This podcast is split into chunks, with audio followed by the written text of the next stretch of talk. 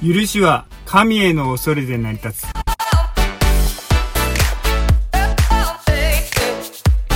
皆さんこんにちは。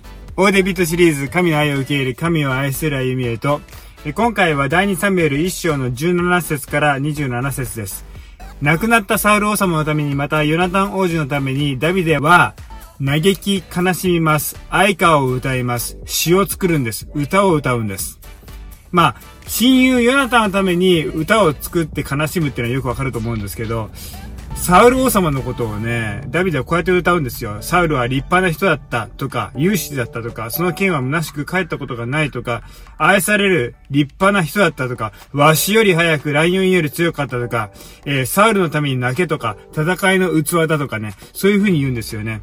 えー、これほどまでにいじめてきた王様のことをですね、無理やりいいところを探そうと思っても無理ですよね。普通だったら、その、いいところでさえも、なんか嫌味に感じてしまうような、そういう人間関係にまでなってしまったわけですけれども、でも、ダビデの場合は、えー、自分のことを迫害し続けたサウル王様のために本当に悲しんだんですよね。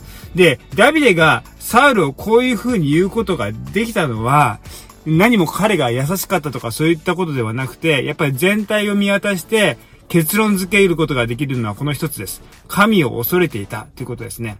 神に油注がれた人に対する、えこの上ない尊敬というものをダビデは持っていました。もうこれだけは揺るがなかったんですよね。